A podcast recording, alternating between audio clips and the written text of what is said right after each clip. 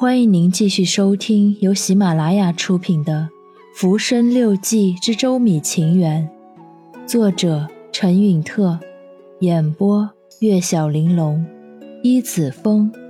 欢迎订阅。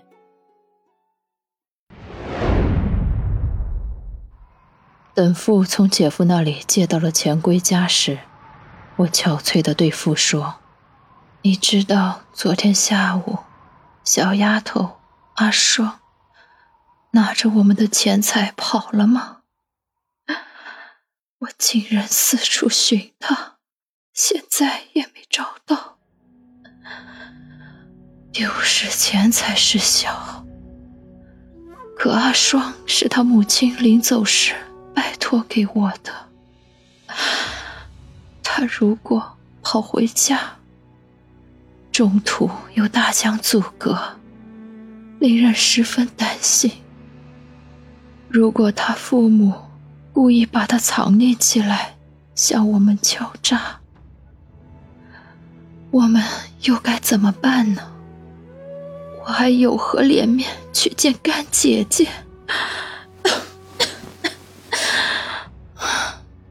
你先别急，你想的过重了。他们若是要敲诈，应当去找妇人。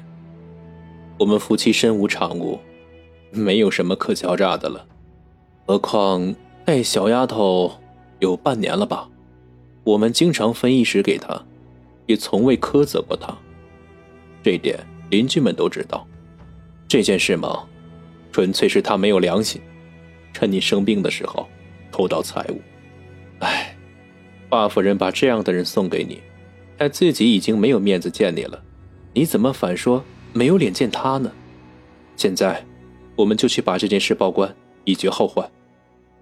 我听了松了口气，但自此以后常说梦话，比如阿胜逃跑了，夫君，阿胜逃跑了，韩元为什么辜负我？我的病情日渐严重，父想找医生，我阻止道。夫君，夫君，我的病起初是因弟弟离家、母亲去世而悲伤过度，接着因为感情，而后又是激愤，加上平时多顾虑，满心希望做一个好媳妇，却不能够。以至于头悬心悸，夺命齐发。所谓病入膏肓，良医也束手无策。请不要为我花冤枉钱了。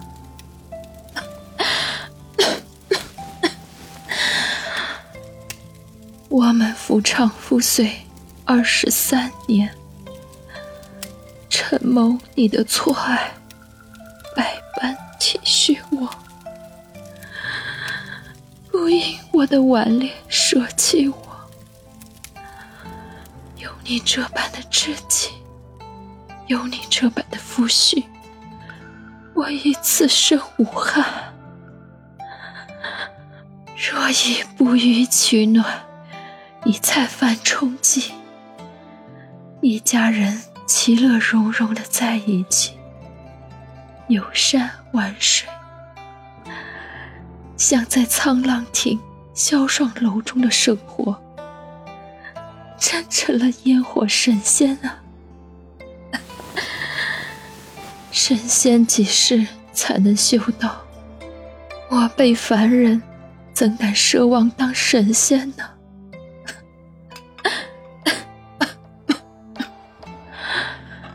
强求那样。犯了上天的忌讳，就被情魔扰乱身心。总之，因为你对我太多情，而我又太薄命啊！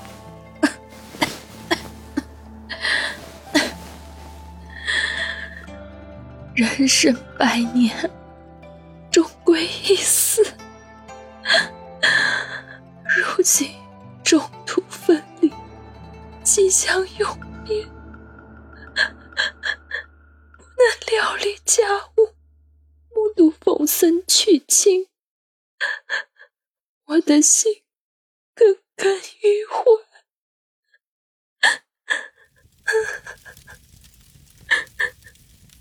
你病了八年，有好几次想要轻生，今天怎么忽然说这些断肠话呢？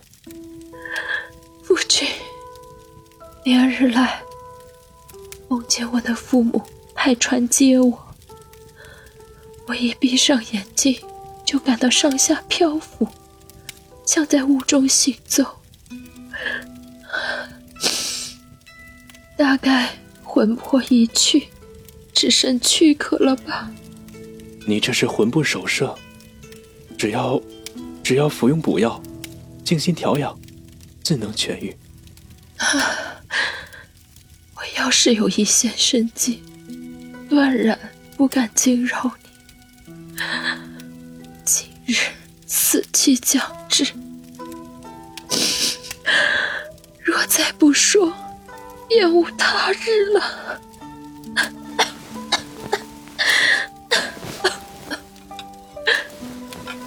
你不得父母欢心，流离颠沛，都是因为我。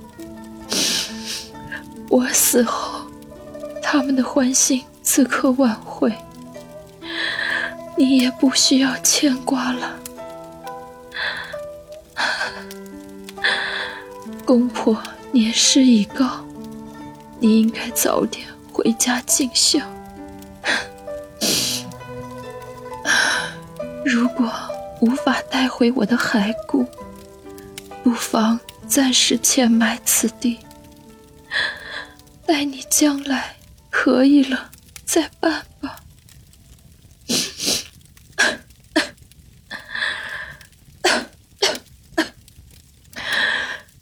愿你能续娶德容兼备之人，侍奉双亲，抚养我。儿，我就能瞑目了。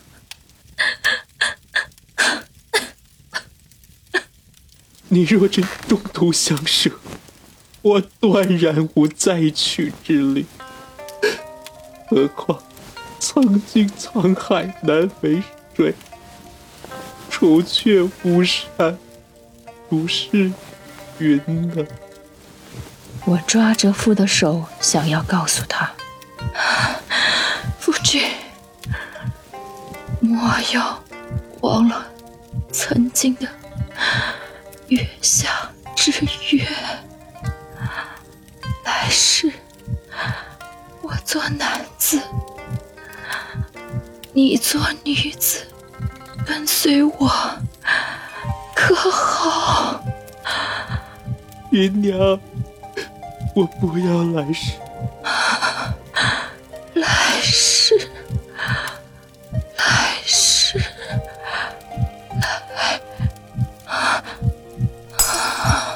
娘。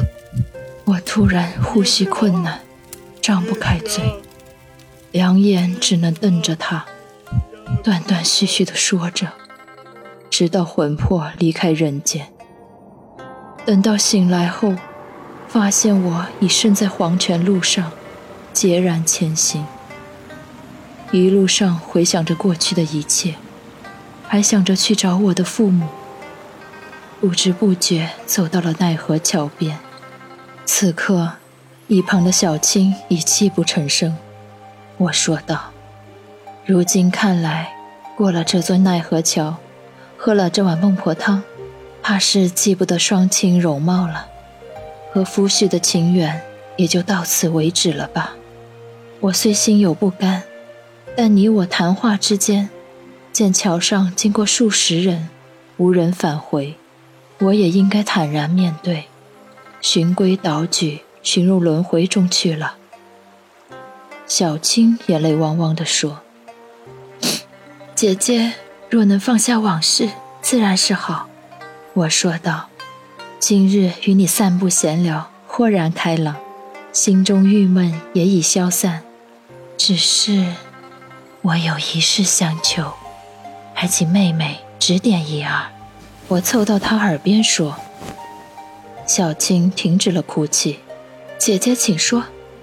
我说道：“前世我为人妾，为人母，虽感念夫君儿女，但终究束缚于封建礼教，想要抗争却无力逃脱。若是来世能身为男子，便足以让我有勇气走过奈何桥，喝下孟婆汤。所以，你知不知这阴间投胎之法？”女子怎样才能转世为男子呢？小青愣了一下，然后转了转眼珠子，说：“这倒是有个什么法子。听管事的人说，若是在孟婆娘那儿不要汤，而是要碗稀粥喝的话。”亲爱的听众朋友们，本书已经全部播讲完毕，感谢您的支持和收听。别忘了给我的专辑打上五颗小星星的好评哦！如果想听到我更多的故事，记得关注我。我们下个故事见。